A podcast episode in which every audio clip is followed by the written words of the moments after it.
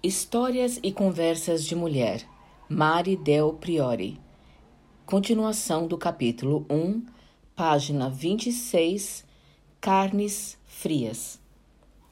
Todas essas exigências transformavam as mulheres em seres recatados e sisudos, que no casamento e na família tinham função específica, a de servir e obedecer como fazem as boas, virtuosas e bem procedidas mulheres, como explicou uma delas ao responder em 1761 a um processo de divórcio.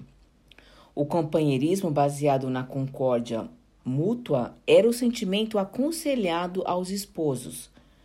O amor e a paixão dentro do casamento deviam ser minimizados pois o amor-paixão era sempre visto como algo irracional. Segundo os pregadores, era o oceano em que naufragam as más paixões, arriscando levar nesse naufrágio os bens, a honra e o patrimônio familiar. Antigos provérbios populares mostram, no entanto, como era difícil já naquela época a realização do casamento ideal. Casa de pombos, casa de tombos, casados, separados. E o sexo dentro do casamento? Vejamos o que dizia a igreja sobre o assunto. A luxúria é vício da lama que inclina a querer deleite desordenado de cópula carnal. A luxúria é o mesmo que sensualidade. Inclinar é predispor. Deleite é prazer. Desordenado aqui significa desmedido, incontrolável. Cópula carnal é cópula mesmo. Agora, já não fica tão difícil entender esse preceito moral estabelecido pelas autoridades da Igreja Católica. Poucos sabem que, sob a influência do cristianismo, uma nova ética sexual se impôs dentro do sacramento. A regra era recusar o prazer. Só o espírito tinha valor. A carne, como dizia São João, não servia para nada. E o desejo e a luxúria eram coisas de Satã, que, aliás, já havia enganado Eva no paraíso. A saída era fazer do sexo um remédio contra a concupiscência, voltado exclusivamente para a procriação. Crescei e multiplicai-vos. Eis a ordem, que deveria ser executada com muita decência. Além disso, os casais tinham de seguir o calendário religioso para fazer amor. Não era permitido em domingos, em dias santos nos dias dos santos, padroeiros e durante a quaresma. Proibia-se também sexo às mulheres grávidas, pois se temiam os abortos. Às mulheres menstruadas, pois se acreditava que elas, nesses dias, geravam filhos leprosos, e as mulheres que estivessem amamentando por medo de contaminar o, o leite com esperma. A hostilidade da igreja ao sexo transparecia também na perseguição aos chamados tocamentos torpes, toques ou beijos que visavam apenas o gozo, sem a finalidade da procriação. Gestos de afetos, como o beijo por deleitação carnal e sensitiva, eram considerados indecentes e perigosos. Além disso, as esposas deviam estar em guarda contra os chamados tatos venéreos sensuais e carnais. Ou seja, todo toque sobre a parte do corpo tida por macia e aveludada. Ainda segundo um sisudo padre confessor do século XVIII, seriam também pecados graves apertar a mão de uma mulher, beliscá-la e pisar-lhe o pé. Os casais eram severamente perseguidos quando tentavam evitar filhos. Na época, vale lembrar, não existia nem camisinha nem pílula anticoncepcional. Na maior parte das vezes, usava-se uma técnica bastante difundida na Europa, o coito interrompido, que a Igreja Católica condenava, como revela o trecho de um diálogo entre um confessando e o padre no confessionário. Padre, várias vezes retraí-me impedindo a concepção. E a resposta ríspida do padre: Pois saiba vossa mercê que peca mortalmente cada vez que fizer isso, e se sua mulher consentiu nisso, fez o mesmo e é ré do mesmo pecado. Além do cerceamento do sexo dentro do casamento, a igreja reduzia ao mínimo o laço erótico e qualquer situação de prazer. Um manual de confissão do século XVII, por exemplo, dizia ser muito sujo e perigoso o passatempo de porem-se as mulheres a ver nadar os homens e muito dignos de repreensão os que, sendo de um sexo, se opõem a ver os do outro quando se banham, quando se desnudam ou quando dormem. A vida sexual dos casais era bastante reprimida pela igreja, o que não significava, entretanto, que todos seguiam estas regras. Documentos existentes nos arquivos luso-brasileiros mostram que os casais tinham uma vida sexual livre e que várias pessoas, sobretudo os homossexuais, buscavam viver o prazer como bem quisessem. A igreja, porém, sempre esteve por perto ameaçando, punindo e chegando mesmo a queimar em fogueiras os que insistiam em pecar. Vários historiadores comprovaram a valorização do casamento desde os primeiros séculos da colonização. Era o indício de respeitabilidade, ascensão social e segurança. Mulheres que não tinham marido, como as designam documentos antigos, viviam à deriva, nos limites da desclassificação social, almejando uma vida minimamente alicerçada segundo os costumes sociais e a ética oficial. Na sociedade tradicional, a mulher não possuía estatuto fora do casamento. Ele era a única instituição que lhe permitia a se realizar como social. Tornar-se uma santa esposa e mãe, como queria a Igreja Católica, davam o respeito à mobilidade social e à segurança tão almejadas pelas populações femininas. Zelos, ciúmes e zelo. Documentos do período colonial revelam que os sentimentos estavam aprisionados em dois padrões de sexualidade então vigentes: o amor casto e respeitoso das esposas e o amor voluptuoso fora do casamento com a outra. Em testamentos de esposas, registram-se demonstrações de estima, dedicação e gratidão em relação ao cônjuge. Carinho e amor eram aspectos do casamento dos mais pobres. Por isso, talvez se desfizessem com facilidade as uniões entre pessoas de poucas posses. Os padrões de moralidade eram mais flexíveis e havia pouco a se dividir em uma vida simples. Amores produzidos no apetite e na desordem, amores feitos de paixão, eram também eivados de ciúme. O convívio familiar apresentava traços que oscilavam entre dois extremos: a excessiva violência ou o excessivo amor se confundiam. Na convivência entre homens e mulheres das comunidades mineiras do século XVII, por exemplo, ficavam evidentes condutas firmadas em um cotidiano do qual os padrões da igreja pouco participavam.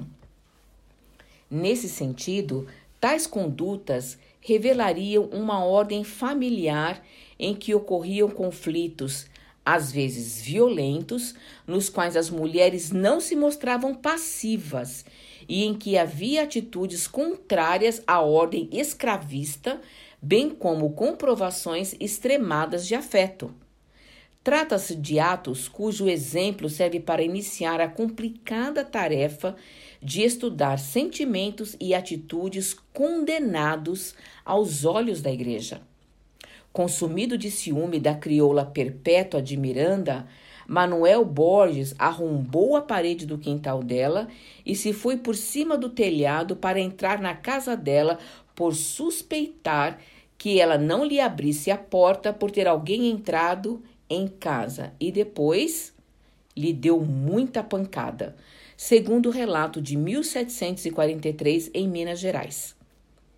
Em Vila do Príncipe, na comarca de Cerro Frio, o padre Manuel de Amorim Pereira tentava garantir seu relacionamento dando pancadas no outro homem por respeito de uma negra, sua Amásia.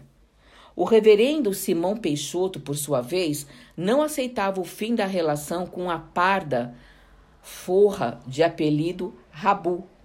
Quanto mais o reverendo insistia na reconciliação, mais a mulher resistia.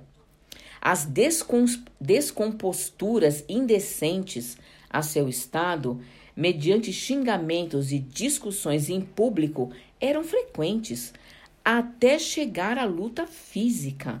Após muitas brigas entre o casal, de que se resultou quebrar-lhe a cabeça, a mulher, vendo-se ferida, correu atrás dele com um espeto na mão. Esses são exemplos de atitudes públicas nas quais transpareciam não só a existência de um comportamento amoroso, mas os conflitos, a paixão e o afeto que lhes estavam subjacentes.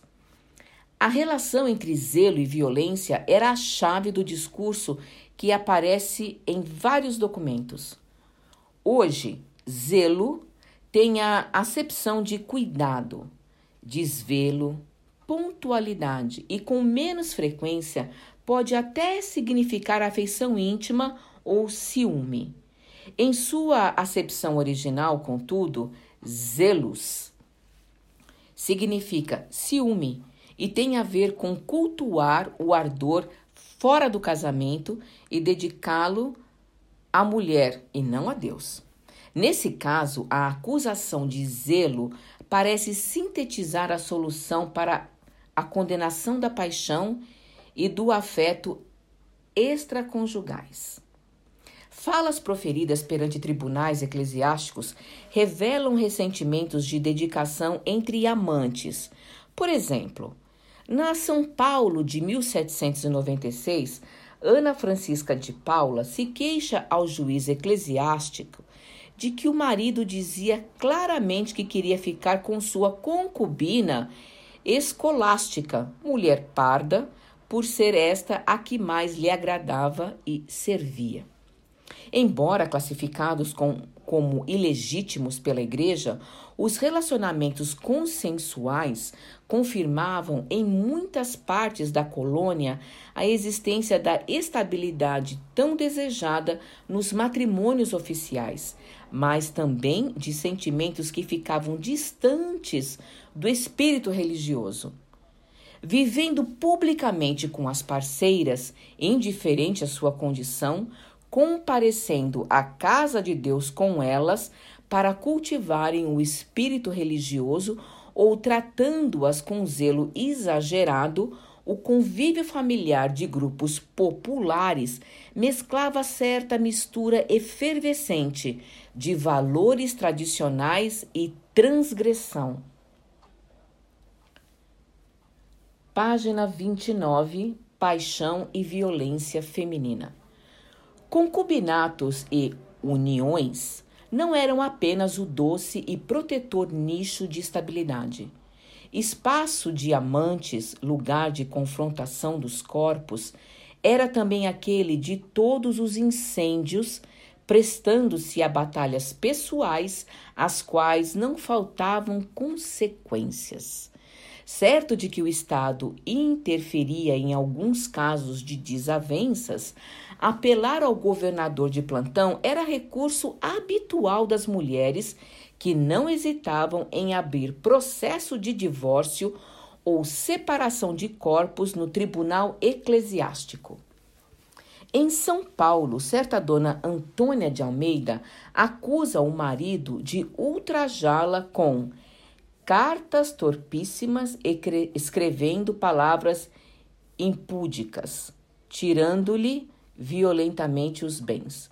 Gertrude, Gertrudes, desculpem, Gertrudes Maria de Godoy, moradora no termo da Vila de Bragança, casada há mais de 30 anos com o alferes José Ortiz de Camargo, queixava-se de que o marido se separara dela há cinco anos, embriagado no amor de suas concubinas, e ainda as maltratava. Mulheres que apanhavam eram amarradas ao pé da cama ou em cercas fora de casa, deixadas ao relento sem alimento. Enfim, mulheres que sofriam toda forma de violência física. Já havia, sim, separações e muito mais. Morte natural do marido. Por exemplo, nem sempre. Misturar vidro moído e sangue menstrual, considerado poderoso veneno. A comida era uma das maneiras de eliminar o cônjuge. Em 1795, Quatro mulheres foram presas na cadeia do Rio de Janeiro por terem assassinado os seus. No Maranhão, presa na cadeia da casa de suplicação, Dona Maria da Conceição teria mandado matar, ou melhor, assistido, a morte aleivosa do consorte. Ela vivia em pública e adulterina devassidão com o corréu do crime, o sobrinho do companheiro, com que se ajustara a casar por morte desse. E havia o troco, a morte da mulher. Indivíduos de condição social elevada obtinham com relativa facilidade seguro real para poderem cuidar da própria causa em liberdade.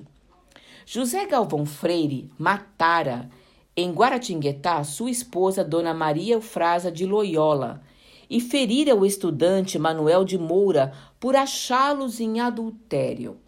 O delito era para os desembargadores desculpável pela paixão e arrebatamento com que foi cometido, e assim permitiram que o, o churocida cuidasse de sua defesa em liberdade. Na legislação lusa e na sociedade colonial, a punição do assassínio do cônjuge por adultério era desigual, enquanto para as mulheres não se colocava sequer a possibilidade de serem desculpadas por matarem maridos adúlteros, aos homens a defesa da honra perante o adultério feminino encontrava apoio nas leis. O marido traído que matasse a adulta não sofria nenhuma punição. Diziam as ordenações filipinas. Abre aspas. Achando o homem casado sua mulher em adultério, licitamente poderá matar assim a ela, como o adúltero, salvo se o marido for peão e o adúltero fidalgo, desembargador ou pessoa de maior qualidade. Fecha aspas. Assim, enquanto a condição social do parceiro do adultério era elevada, levada em conta, a condição social da adúltera não se revestia da menor importância. Tanto podia ser morta pelo marido a plebeia como a nobre. Outra punição para as adúlteras era o confinamento em um convento. Em 1771, Bento Esteves de Araújo, suspeitando da traição da mulher, Ana da Cruz, confinou-lhe no convento de Nossa Senhora da Ajuda, no Rio de Janeiro. Mas a paixão devia ser grande, pois lhe escrevia: Não tenho tempo de narrar o que tenho sentido a seu respeito. Olha, fiquei tão fora de mim que cheguei em casa todo molhado. Infinitas vezes tenho de noite acordado todo elevado e querendo completar toda a vontade, não acho o que tenho no sentido, pois cada dia são mais de mil lembranças dessas. E avisando a esposa que iria visitá-la às escondidas, ele rabiscava. Estando prego fora, avise que lá irei dizer-lhe um adeus. Ouviu. rasgue logo esta, seu marido. Fecha aspas.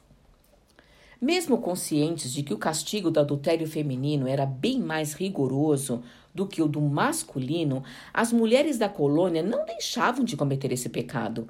Do ponto de vista da igreja, ou crime, do ponto de vista do Estado.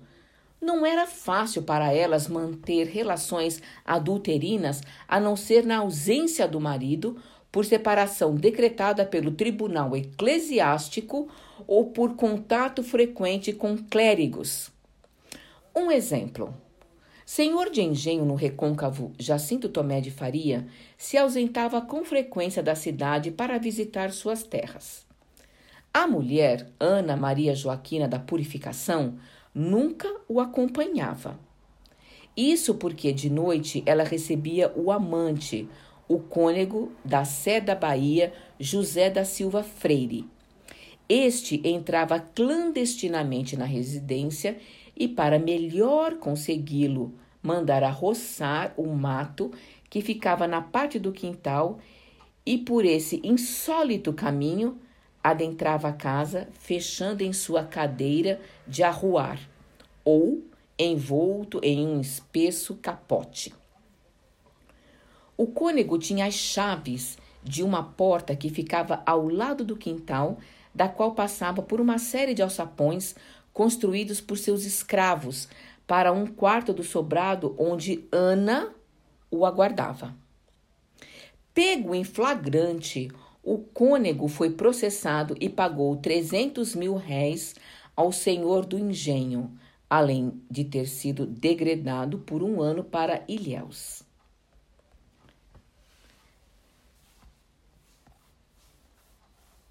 Página 32. Violência e racismo.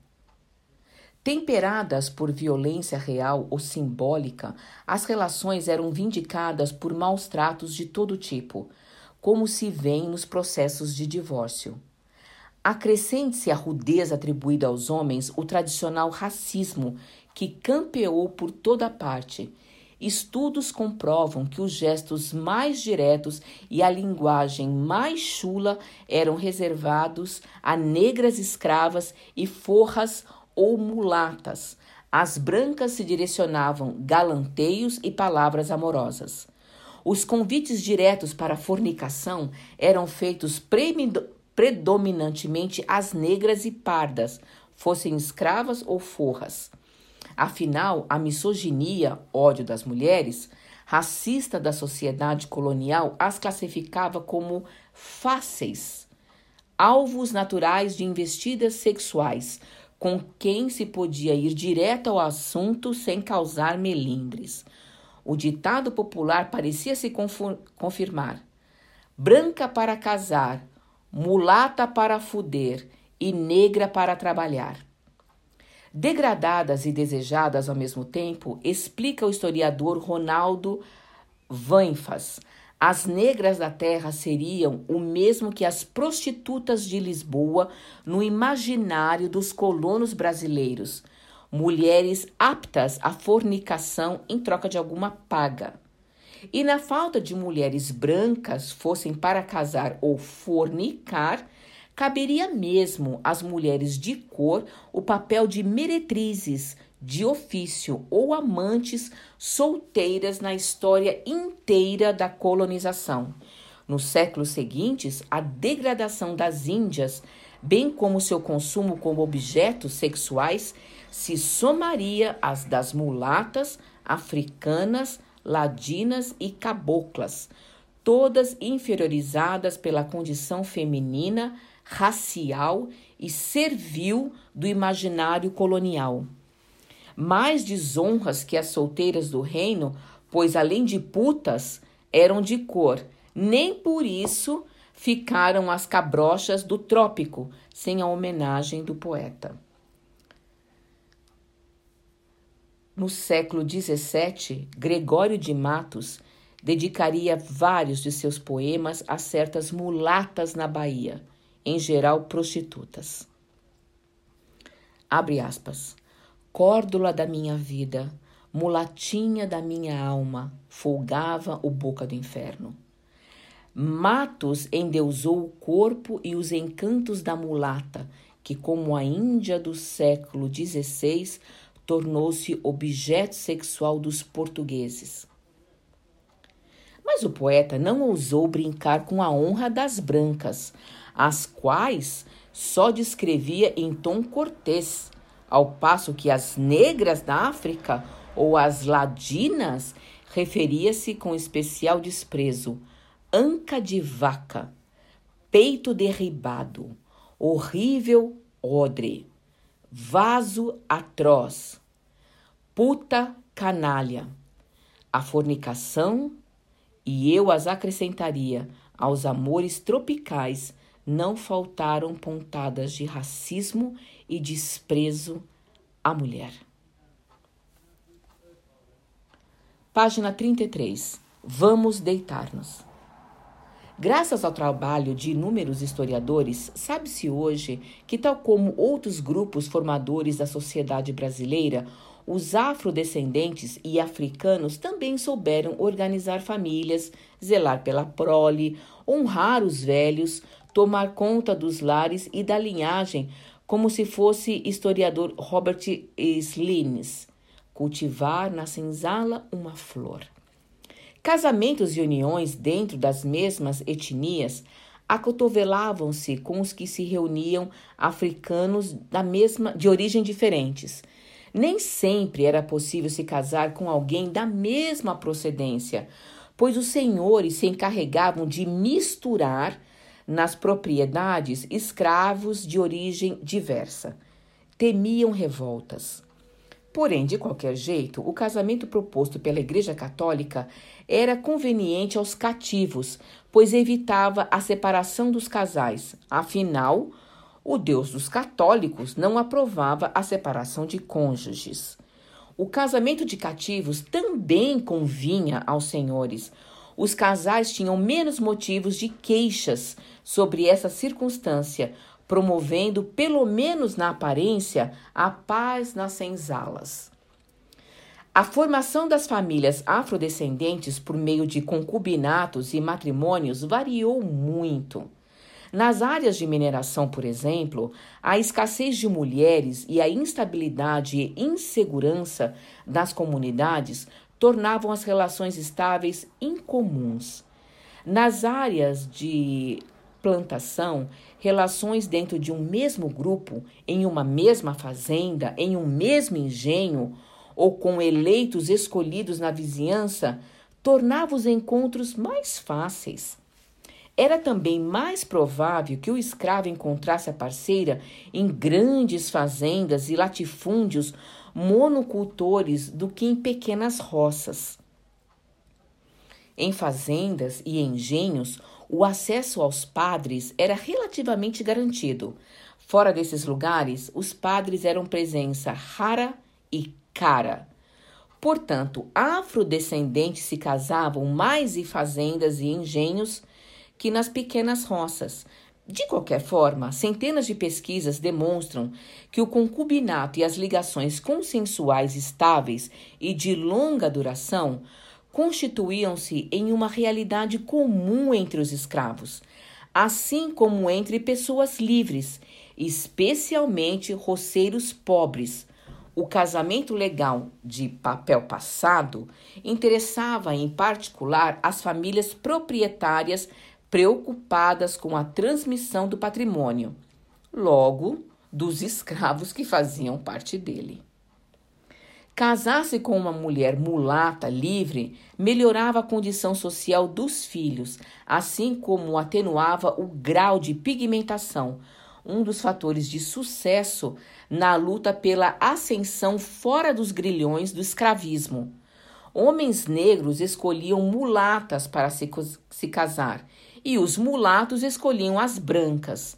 A escolha dos parceiros também podia ser presidida por um critério seletivo no que concernia à naturalidade.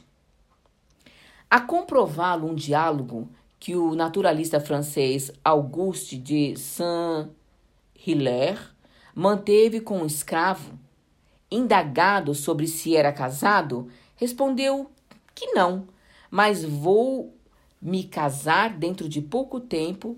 Quando se fica sempre só, o coração não fica satisfeito. Meu senhor me ofereceu primeiro uma crioula, mas não a quero mais. As crioulas desprezam os negros da casa. Vou me casar com a outra mulher que minha senhora acaba de comprar. Essa é da minha terra e fala a minha língua. Quando aumentava a importação de africanos, os crioulos se fechavam entre si. A entrada de novos homens era sentida como ameaça. Apenas um entre cinco casamentos reunia pessoas de etnias diferentes. Esse padrão vigorou no Rio de Janeiro e no recôncavo baiano, mas o aumento do tráfico no século XIX acabou por rompê-lo, uma vez que chegavam aqui cada vez mais indivíduos vindo de diferentes origens. Havia diferença de idade entre os cônjuges. Homens velhos se casavam com moça, como aliás fazia-se no Golfo do Benin, e moços com mulheres décadas mais velhas. Os mais velhos, prestigiados na tradição africana, dominavam o mercado de mulheres férteis. Os cativos jovens, excluídos do acesso a estas, acabavam com mulheres em idade bem superior. Existiam diferenças entre casamentos de pessoas livres e de escravos. As primeiras podiam se casar quando quisessem ou pudessem. O fenômeno sofria interferência de sistemas de religiosidade popular, mitos e crenças, assim como do calendário agrícola, agrícola ou litúrgico. O chamado tempo proibido ou tempo de penitência, quando a igreja desaconselhava toda manifestação de alegria e qualquer tipo de festividade coletiva, era observado em nossa população sobretudo em áreas agrícolas. No advento e na quaresma, casamentos caíam quase a zero. Evitavam-se alguns dias para a celebração das núpcias. Sexta-feira, por exemplo, era tido por nefasto. Desde os tempos medievais, o dia da paixão e morte do Cristo, considerado de mau agouro, pois trazia dores. Já os escravos das plantations estavam sujeitos às atividades de semeadura e colheita. O calendário agrícola tinha grande influência na realização de rituais religiosos. Roças de alimento com poucos escravos, por exemplo, demandavam ocupação de toda a família, inclusive de filhos e filhas casadoiros, fato que podia atrasar ou antecipar casamentos. A escravaria se casava na capela das fazendas em cerimônias seguidas de comezaina, batuques e uma função musical. A cerimônia seria frequente? Um observador, o viajante suíço JJ von Tuschido, em 1860, responde: é muito raro haver entre os negros casamentos celebrados na igreja, mas o fazendeiro permite que os pares que se unem, segundo oportunidade ou sorte, vivam juntos, sendo que o pronunciamento do fazendeiro basta para que eles se considerem esposo e esposa, numa união que raras vezes irá perdurar a vida inteira. As pretas, em geral, possuem filhos de dois ou três homens diferentes. Para além do preconceito manifesto, Chushud certamente desconhecia as tradições africanas. Muitas mulheres e muitos filhos no continente de origem eram considerados sinal de riqueza, fecundidade e felicidade. Todos juntos trabalhavam a terra do patriarca da família. A virilidade era atributo fundamental de honra de um homem. Já a fecundidade das mulheres, louvada nas mais variadas manifestações de arte, escultura, dança, pintura. A esterilidade feminina era vivida como uma maldição. Sem filhos estás nu, dizia um antigo provérbio iorubá. Os homens lutavam pela esposa mais fecunda. O casamento na África Atlântica, por exemplo, podia tomar várias formas, do rapto da parceira por um indivíduo mais audacioso ao pagamento de dotes como indenização à linhagem familiar da mulher. Tal sistema permitia aos ricos e poderosos aumentar consideravelmente o número de esposas, fazendo da poligamia um privilégio. O grande número de esposas, por sua vez, permitia aos maridos respeitar o tabu da abstinência sexual ligado à amamentação dos pequenos quando de um nascimento. É muito provável que traz tradições profundamente desculpem, profundamente arraigadas tivessem se transferido para a colônia, incentivando um tipo de família diversa da que possuíam os portugueses. Ou, apesar dos casamentos de escravos com festas e batuque, diferente da que desejava a igreja. A possibilidade de recriar hábitos em terra estrangeira foi característica de nossos avós africanos. De qualquer modo, casamentos não duravam e filhos de pais variados não eram absolutamente características dos grupos afrodescendentes, mas da sociedade como um todo.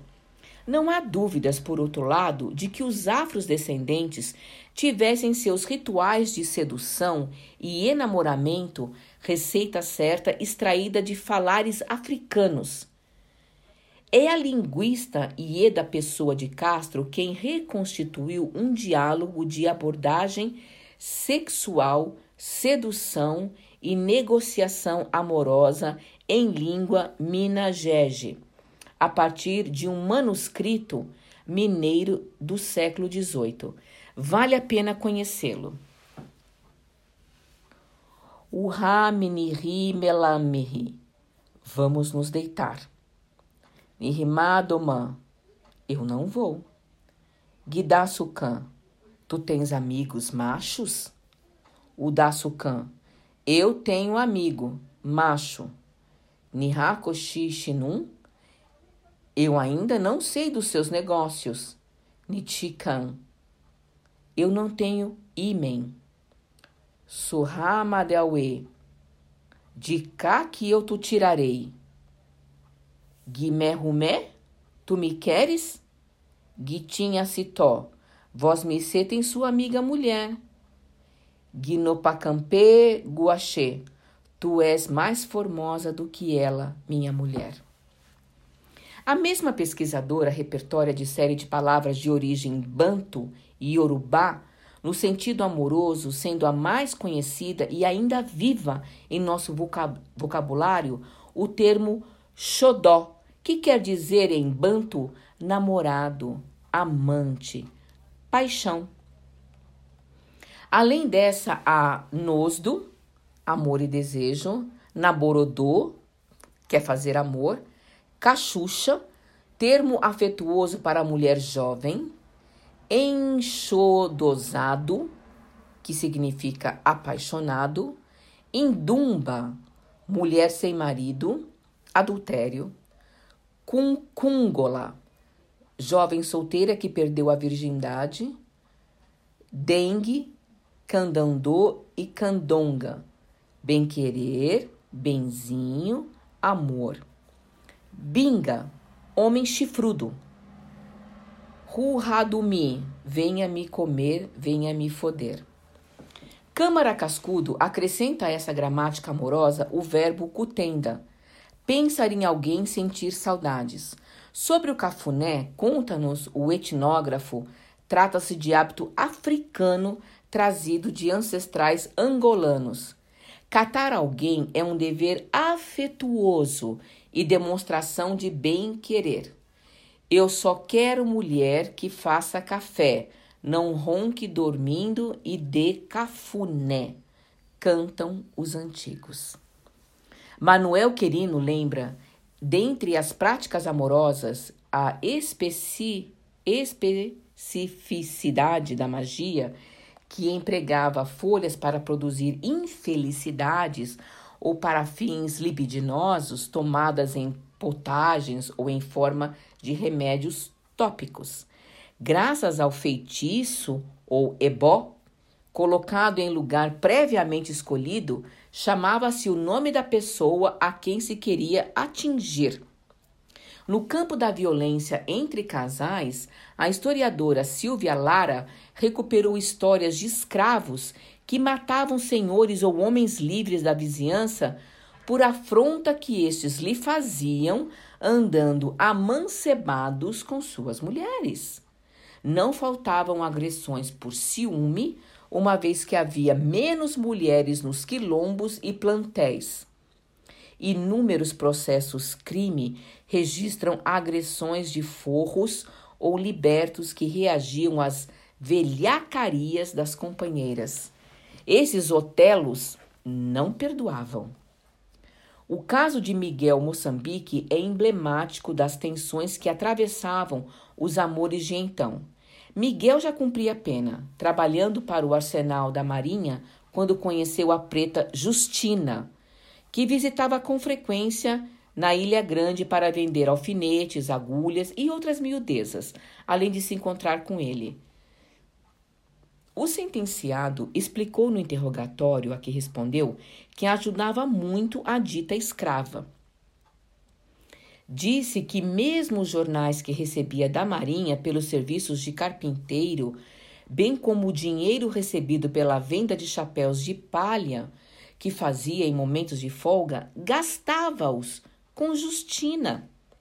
Dava-lhe vestidos, saldava suas dívidas e ainda, vez por outra, pagava os jornais que esta devia à senhora dela.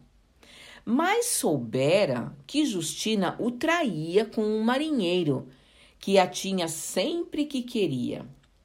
Certa tarde, tendo sido levado ao porto, acorrentado a outro preso para trabalhar, Miguel pediu ao sentinela para falar com a escrava. Discutiram. Uma testemunha só ouviu puxando pelas pernas de Justina enquanto a cobria de facadas. Aos 36 anos foi condenado às galés para sempre. Por certo, não era um mundo cor-de-rosa, este em que se movimentavam nossos avós de origem africana. O sistema era cruel.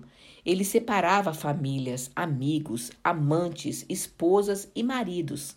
Multiplicava a violência mas não só. Os arquivos demonstram com documentos que casais houve para contrariar a regra companheiros no cativeiro e no casamento, que longe da equivocada licenciosidade das senzalas, compravam, comprovam o sentimento no interior dessas uniões.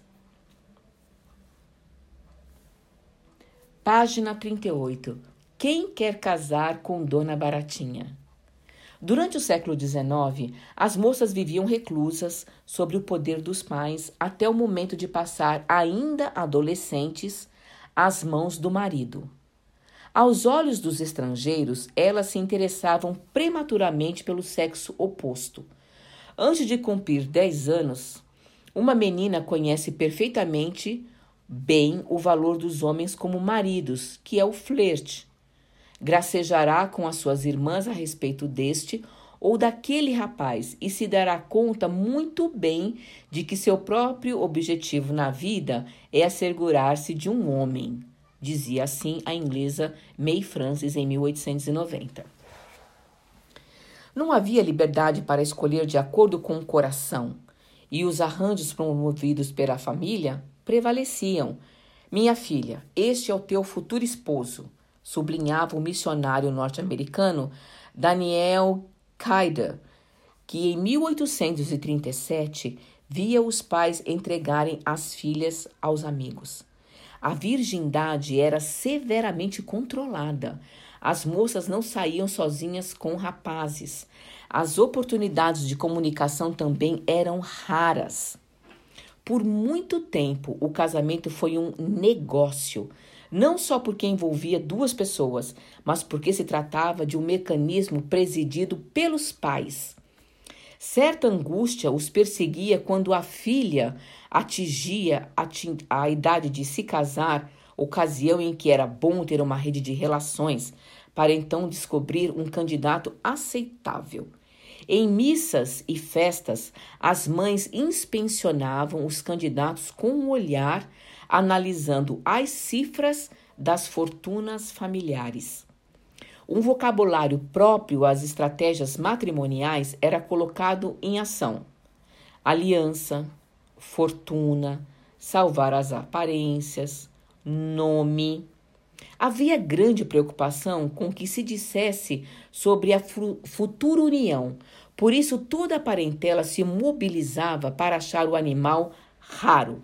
Tios, tias, sobrinhos, padres, amigos, além das casamenteiras que faziam convergir para os pais informações no que mais precisas possível.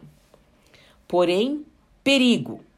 Algumas jovens tinham caprichos. Neste caso, o problema passava a ser outro: evitar que ela caísse, que cometesse uma falta. Perder a virgindade antes do casamento era grave, mas engravidar Pior ainda, era gravíssimo. Tudo girava em torno do dote e da fama da moça. O culto à Virgem e a influência da Igreja Católica eliminavam a possibilidade de perder a honra. Até mesmo as viúvas deviam se conservar castas em respeito à memória do marido. O crime de sedução ocupava espaço no noticiário diário. Nele, a mulher era defendida quando vítima da violência masculina e culpada quando cedia à fraqueza do próprio sexo. A barreira criada pela perda da honra era tão grande que muitas vezes levava ao suicídio. A mulher procurava aperfeiçoar os dotes artísticos e físicos para valer mais no mercado matrimonial. O dote contava muito e a ausência dele fazia ruir alianças. Agências matrimoniais se ocupavam de encontrar o par perfeito.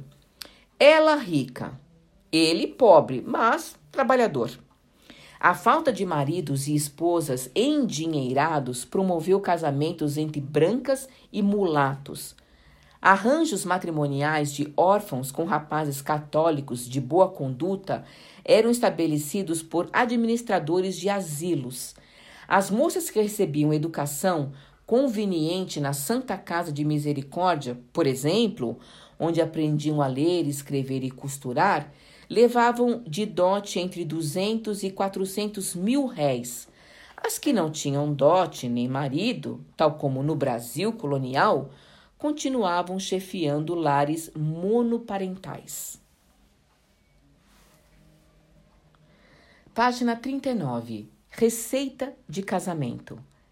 Entre 1820 e 1840, o médico baiano José Lino Coutinho aconselhava a filha Cora por meio da correspondência que mantinha com ela. Segundo ele, que a preparava para o amor e o casamento, o homem e a mulher se constituíam em metades de um todo, que procuravam se completar a fim de que não se tornassem absolutamente inúteis. Existia o amor físico, mero estímulo interno, e o amor-amizade, regulado pelas afeições racionais, em que posteriormente se convertia o primeiro. O essencial do maior consiste na esperança de gozar mas este mesmo seu fim, uma vez conseguido, é a origem da sua morte, ou melhor dizer, da sua transformação em amizade conjugal.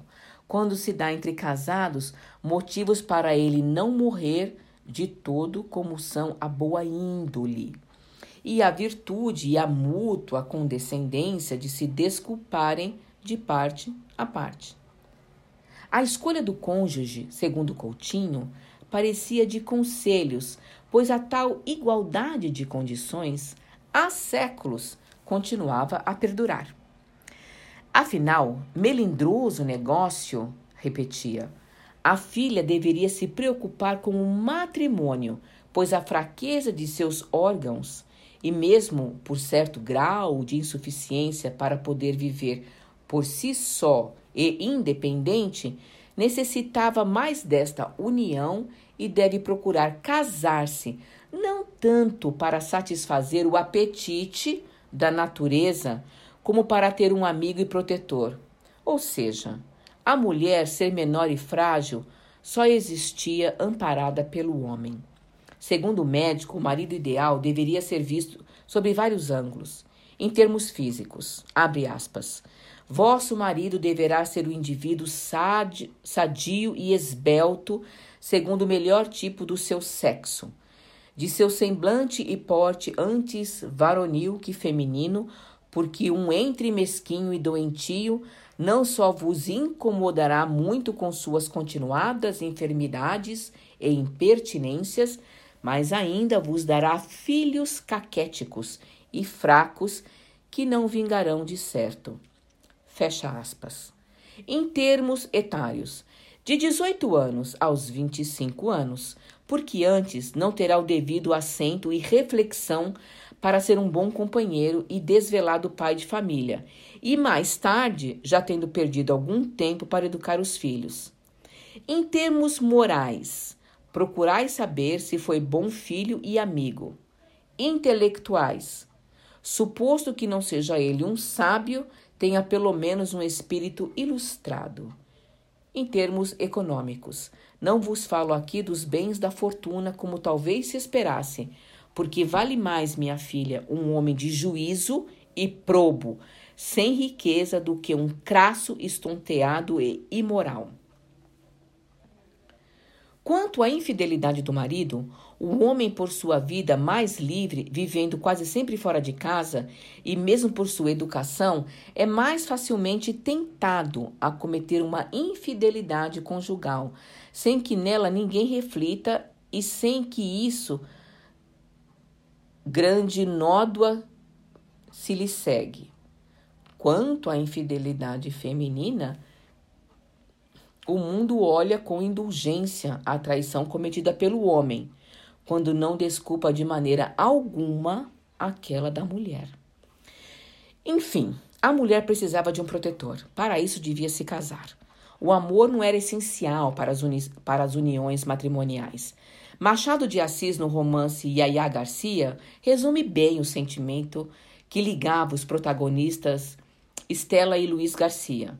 O casamento deles era baseado na estima, nada de alegrias inefáveis ou ilusões juvenis. Era um ato simples e grave. Página 41. A dupla moral e as santinhas de pau oco. Durante o século XIX, continuaram sem punição as infidelidades descontínuas e transitórias por parte dos homens casados bem como se toleravam concubinatos de escravas com seus senhores. As regras do celibato eram abertamente desrespeitadas e não faltaram registros, como o do viajante inglês Gardner, que se chocou ao conhecer o filho de um padre, ele próprio possuidor de um título eclesiástico, além de ser senador do império que veio visitar o pai trazendo consigo sua amante, que era sua prima, com oito filhos dos dez que ela lidera, tendo, além disso, cinco filhos com outra mulher, que falecera ao dar à luz o sexto.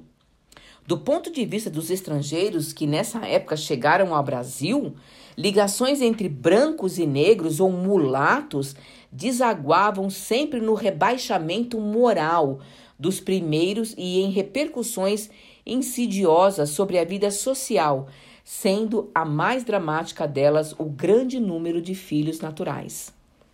Embora não haja estatística sobre o assunto, é de imaginar que as relações extraconjugais fossem correntes depois do casamento. O adultério se perpetuava como sobrevivência de doutrinas morais tradicionais. Fazia-se amor com a esposa, quando se queria descendência. O resto do tempo era com a outra. A fidelidade conjugal era sempre tarefa feminina. A falta de fidelidade masculina, vista como um mal inevitável que se havia de suportar. É sobre a honra e a fidelidade da esposa que repousava a perenidade do casal. Ela era responsável pela fidelidade dos cônjuges. Mas iriam elas tão santinhas assim? Os amores adúlteros custavam caro para as mulheres de elite. Em 1809, certo João Galvão Freire se achou preso no Rio de Janeiro por ter confessadamente matado a mulher Dona Maria Eufrásia de Loyola. Alegando legítima defesa da honra, encaminhou ao desembargo do Passo uma petição que solicitava seguro real para solto tratar de seu livramento. A resposta dos desembargadores não deixa dúvidas sobre a tolerância que rodeava tais tipos de crime. Abre aspas. A ocasião em que este, o marido, entrou na casa e achou ambos, esposa e amante, deitado numa rede, o que era bastante suspeitar a perfídia e o adultério e acender a cólera do suplicante, que, levado de honra e brio, cometeu aquela morta em desafronta sua, julgando-se ofendido. Fecha aspas. Cometido por paixão e arrebatamento, o crime era desculpável. Não havia castigo maior do que a pecha de corno que pairava sobre homens públicos casados que se queria atingi-los na sua proibidade, probidade. Já entre mulheres de camadas desfavorecidas, a solução era a separação. Cada qual seguia seu lado. Algumas mais corajosas ou tementes a Deus declararam em testamento que, por fragilidade humana, tiveram cópula ilícita durante o matrimônio. Assim, em 1858, uma mulher casada declarava que tinha três filhos legítimos e sete ilegítimos, pois desses nascidos durante o casamento e cinco já na viuvez, conforme depoimento de próprio punho. Abre aspas. Declaro que por fragilidade humana tive na constância do matrimônio dois filhos que são. E depois da morte do meu marido tive cinco filhos que são. E todos estes foram havidos com um homem solteiro e desimpedido, com quem podia casar-se, e foi por isso são verdadeiramente naturais. Fecha aspas. Comportamentos arrojados não faltavam. Nos registros de certo memorialista, a lembrança de algumas senhoras, mulheres de altos personagens, marcadas por certa desenvoltura, não escapou. E ele explicava, pois não querendo se dar nunca por velhas, tomavam por afilhados distintos mancebos provincianos a quem faziam fortuna. Houve sinhás famosas por essa espécie de prestígio de namorar jovens. E ao médico Pires de Almeida, o de inventar as traições, a marquesa de A com o doutor A, a marquesa de O com seus próprios cocheiros. Reações à situação da mulher no casamento também se encontravam na literatura da republicana e abolicionista Nísia Floresta, que não hesitava em criticar. Abre.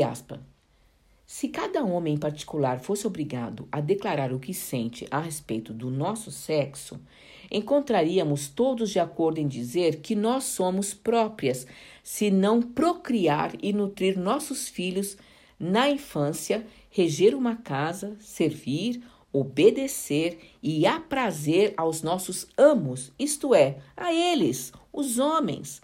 Entretanto, eu não posso considerar esse raciocínio senão com, como grandes palavras, expressões ridículas e empolgadas, que é mais fácil dizer do que provar. Fecha aspas. O panorama é explicável em função do padrão duplo de moralidade que regulava as relações entre sexos e grupos sociais.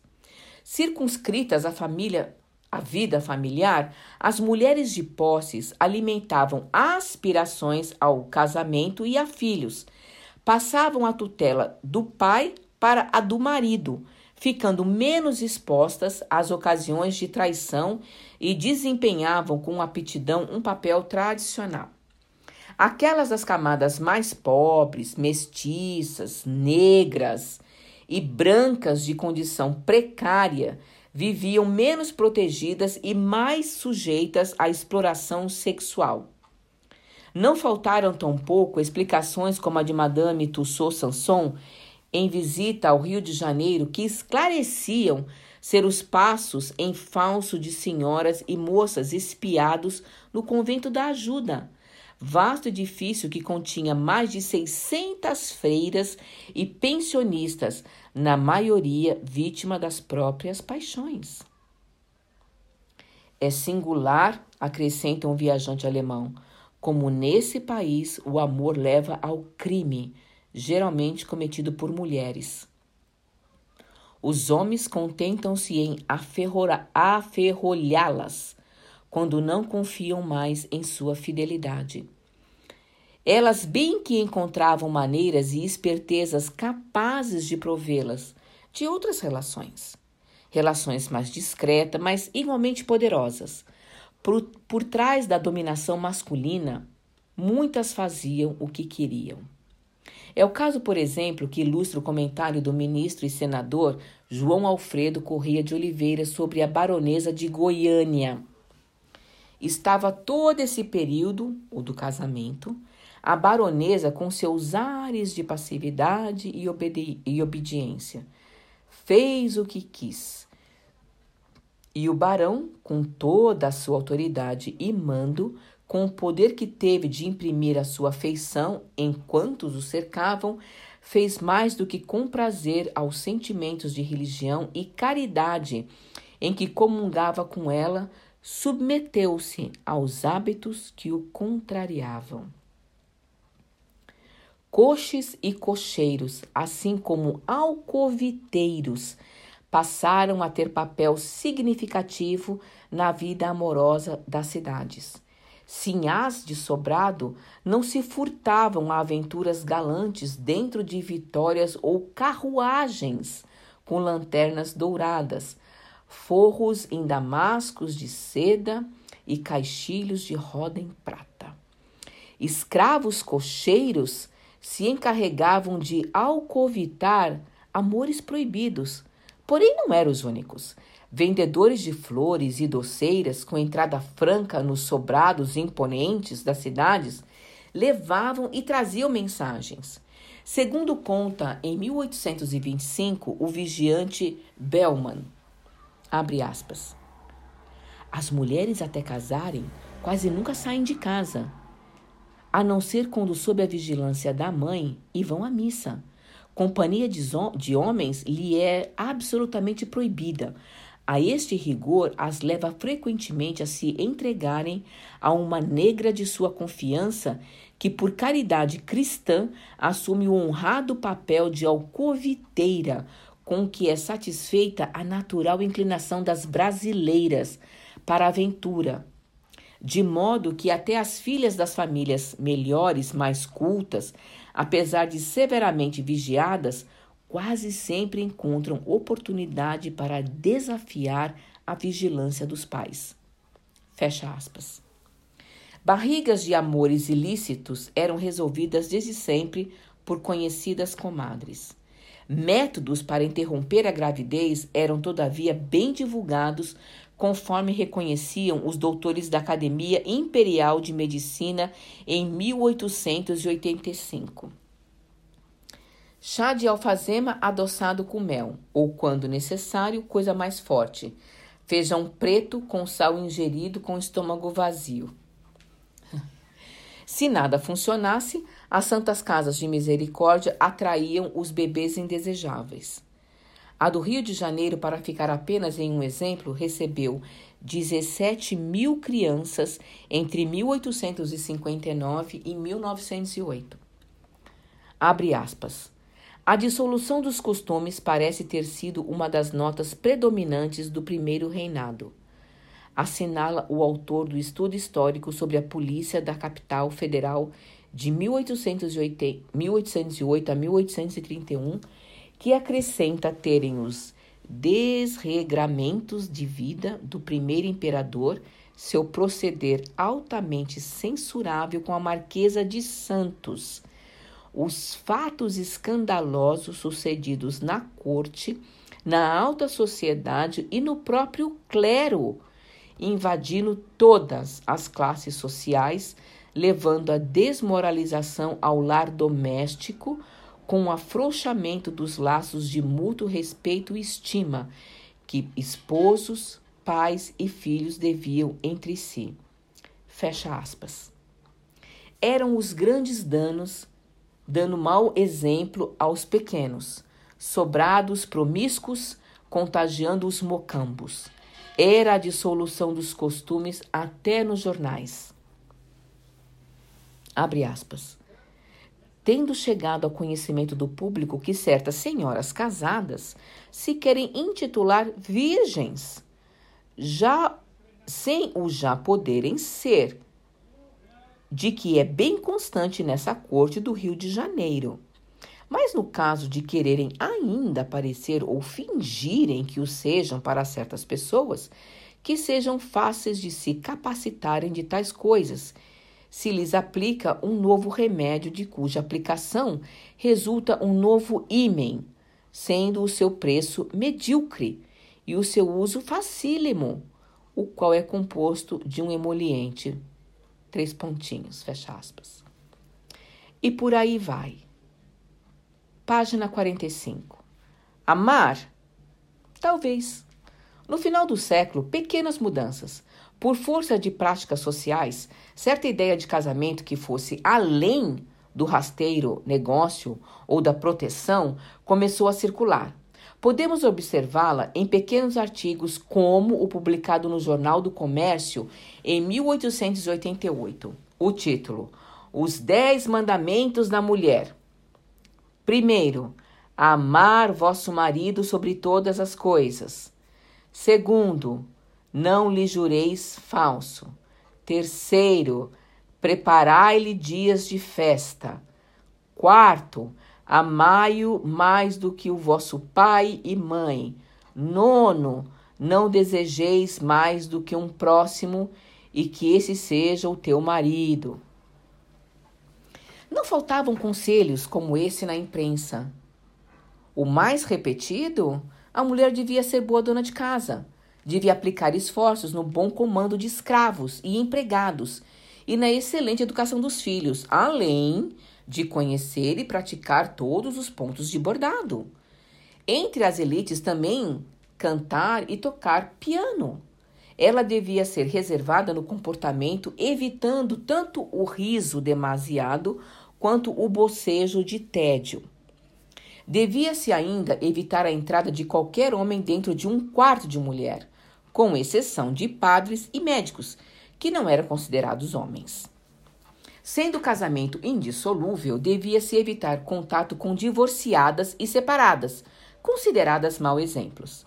Reforçava-se o medo das perdidas. Há coisas que, uma vez perdidas, nunca mais se recuperam. Na mulher, a inocência e no homem, a confiança nela martelavam ditados.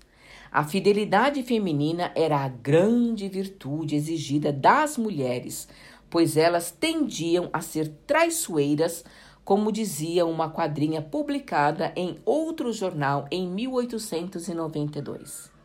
Abre aspas.